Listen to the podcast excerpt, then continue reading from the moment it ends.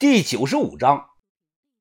这一天啊是阴天，下午看不到太阳，山里是阴沉沉的。我照顾着小轩，时刻帮忙擦脸擦嘴。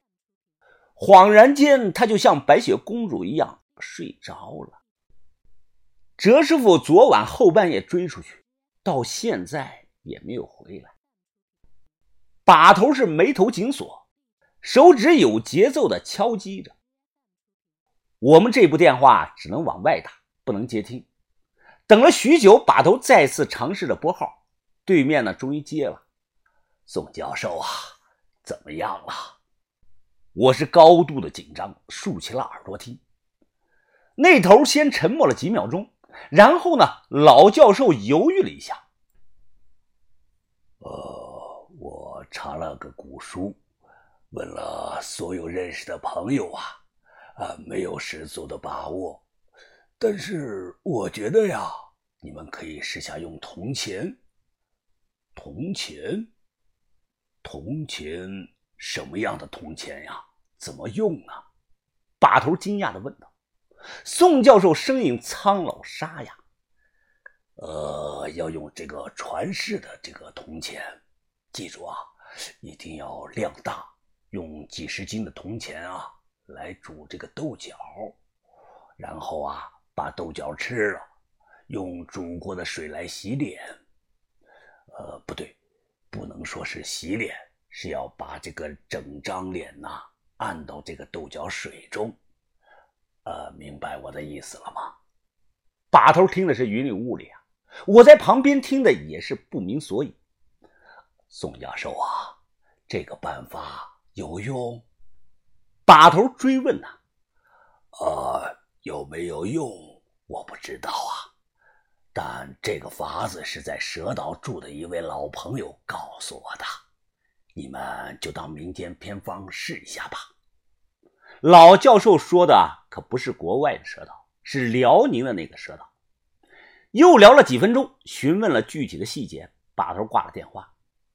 豆芽仔犹豫啊，大头，这能行吗？这我听的怎么这么不靠谱啊？这要不然我们赶快把小轩送到医院吧。送医院没用的。把头皱眉想了半天，云峰啊，去把盗洞盖上吧。我们现在伤的伤，病的病，团队的情况不适合再下坑啊。把头，你的意思是，现在一切。以救小轩为重，记下这里的坐标，等哲武回来，战回县城。我同意了。确实，我们这次伤的人太多，如果继续的强行下坑啊，搞不好会全军覆没。哲师傅消失了大半天，到下午四点多啊才回来，他满脸的疲惫。哲师傅，没追到七月爬吧？哲师傅叹了口气。哎，抱歉呀，我真是尽力了。豆芽仔一听啊，哎，生气的大骂了起来：“这个他妈的狗东西七月爬，哎，他妈的是不是吃泥鳅长大的呀？”两天后，康定县城东关小学的某巷子，大姐家里有没有那个小皮钱呀？小皮钱呢，就是铜钱。哦，收古董的呀。小皮钱多少钱一个收啊？两块钱一个。呃，那你给的高啊！之前有收古董的过来过，才给我一毛钱一个。啊，你就在这等着，我给你拿去啊！别进屋。正在门口吃饭的大姐，她放下碗筷，转身进了屋。几分钟后啊，提着个塑料袋出来了。我赶忙蹲下解开这个塑料袋，啊，扒拉着一看啊，这一袋子铜钱。哎，大姐，这有多少枚啊？啊，不知道啊，我没数过。你要的话，你数一下嘛。我装模作样的数了数啊，大姐，给你一百五。哎呦，你能不能给上二百呀？你看我这个小皮钱多好啊，光溜溜的。我没再废话，给了钱啊，拿上便走。我必须要全买，因为单独挑上一些啊，对方肯定会以为啊，其中有很值钱的，要么不卖了，要么就狮子大开口。出来走到这个巷子的角落啊，我掏出来一个新的塑料袋。把其中传世的铜钱都挑了出来，装好，大概啊挑出来三十多枚，余下的我都扔了，不是浪费，是我怕把传世和非传世的搞混了，影响小轩的治疗。所谓的传世品，是指那种进百家门、过万人手，表面有磨损感、无锈无土的黄亮铜钱，其中以五帝钱为佳。只要入土啊再出来，就不能算作是传世了。尤其是那种浑身长满了绿锈黑锈的，我不要。从风水学上说啊，这类钱的阳气十足，有种说不清道不明的神秘力量。以前啊，常被用来算卦祈福。老教授说要几十斤的传世钱来煮这个豆角水，我忙活了一上午，挑挑拣拣，只收了三斤多，差的还是很远。我从这个卖豆腐那里啊，搞来一个喇叭。我举着喇叭穿梭在大街小巷，大声的喊着：“哎，收皮钱了啊！回收小皮钱，高价回收小皮钱喽！”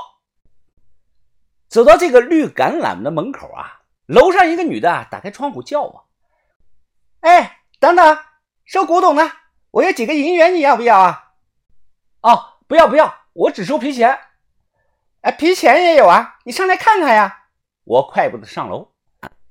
一楼啊是绿橄榄舞厅，这里晚上啊才热闹，中午没什么人。外界啊有个传言，说早年在绿橄榄呐，十块钱就能摸姑娘。这个传言不对，是十块钱和美女跳这个十分钟的莎莎舞。哎，要想动手啊，最起码得加个零，再乘以二。哎，你进来拿一下吧，在床底下呢，我拿不动。我从这个床底下掏出来个酒坛子，坛子里全是铜钱，最起码有十多斤重。你你这是从地里挖出来的吧？什么挖出来的呀？这是我家传下来的。我太奶奶家呀，解放前是大地主，以前这儿有十几坛子呢，还有银元，我都给卖了。现在呢，就剩下这一坛子了。哎，你看看，给我多少钱？这坛子里一大半都是传世品，我给了他八百块钱。要是正常人来说啊，最多给他三百块钱。哎，美女，像这种黄灿灿的铜钱。你知不知道谁家里多呀？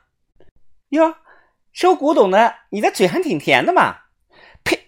一二三四五六七，他看了我一眼啊，然后呢，笑着对我说：“哎，你去那个老电影院附近找找，那里以前啊有好几家地主呢。”晚上十点半，我一天都没吃饭，脚底板都磨出了水泡，拖着疲惫的身体啊。背着一包的铜钱回到了旅馆，哗啦啦啦的全倒在了床上。在灯泡的照亮下呀，这堆铜钱反光金灿灿的。豆芽仔拄着拐啊，他的眼睛啊也大了不少。哎呀，这太好看了，真是太好看了，像金币一样。这得有二十多斤吧？我称了下重量，二十六斤多。于哥早就买回来十多斤扁豆角，我搬来铁炉子。在把头的指挥下，架上了大锅，将铜钱和豆角全都倒进了锅里，然后啊，又加满了水，烧火煮水。半个小时后，开了锅，拿开锅盖啊，铜钱都沉在了底部，水是咕噜咕噜咕噜咕噜咕噜咕噜冒着泡，扁豆角煮的是软烂，上下翻滚着，锅里的水煮的是浑浊发绿，表面还飘了一层淡黄色的油光。我们没有放油，不知道这层油光是怎么来的。眼前呢出现了一个问题：怎么喂小轩吃这个煮豆角呢？想来想去啊，好像只能嘴对着嘴喂。豆芽仔放下拐杖啊，哎，要不要不让我来吧？啊，去你的！我踹了他一脚。要来也是我来，轮得到你吗？豆芽仔啊，赶忙的摆手说：“你来，你来。”嚼烂了一把的扁豆角，满嘴的铜臭味啊，味道是又涩又苦。我强忍着不适，嘴对着嘴，努力的向小轩的嘴里送。他无法下咽，我只能是尽力了，用自己的舌头向下推。喂过扁豆角，我抱起小轩来到了卫生间，摆好脸盆，看着镜子中的自己，我深呼吸了一口，成败在此一举。于哥在旁看着，他闭上眼睛，双手合十，向自己的佛祖祈福。我狠下心，用力的将小轩的头按到了脸盆中。可就在这一刻，旅馆外起了风，呼呼呼的风声啊，听起来就像狼虎鬼嚎。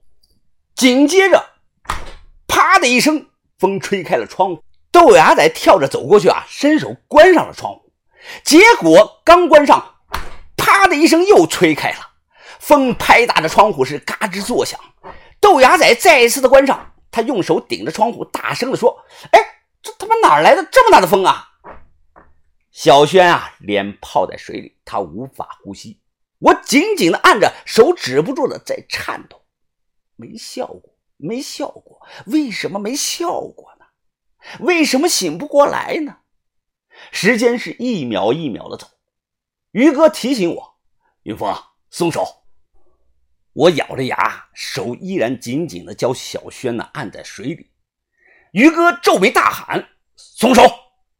突然一阵清脆的破裂声，卫生间洗漱台的镜子啊，不知道为何裂开了一道缝，像是蜘蛛网蔓延的炸开了。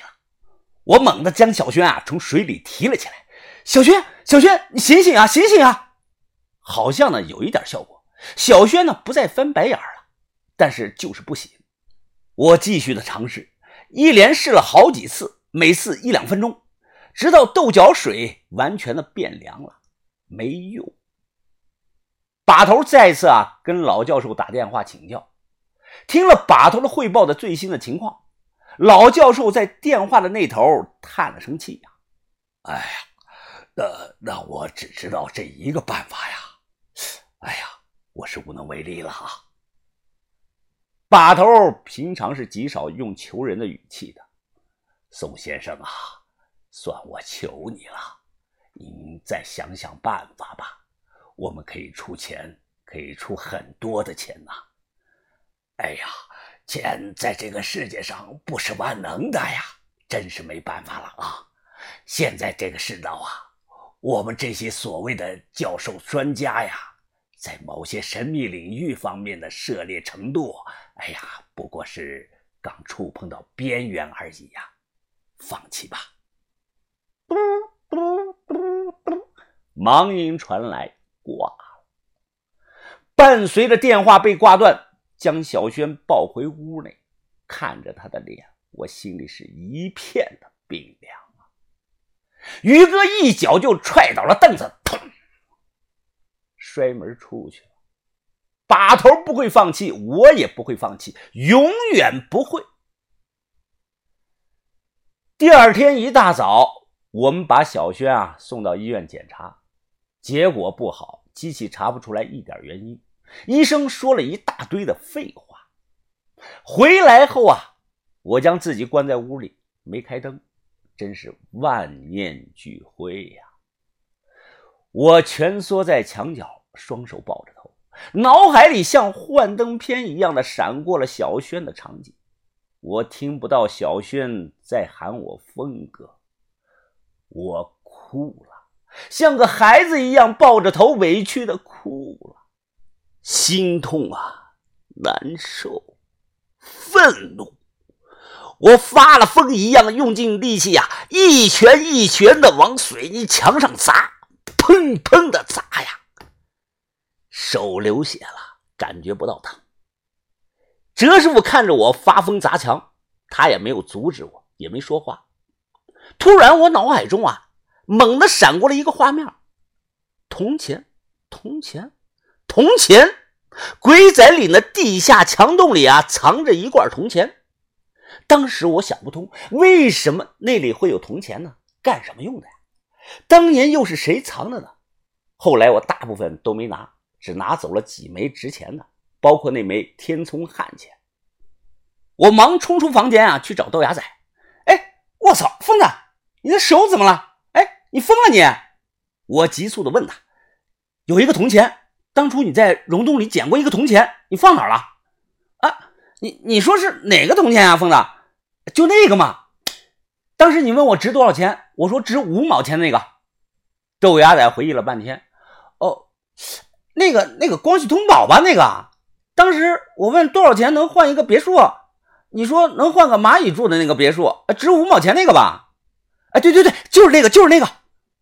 豆芽仔说：“啊，你等等，我记得好像还留着。”说完了，豆芽仔就开始翻箱倒柜了。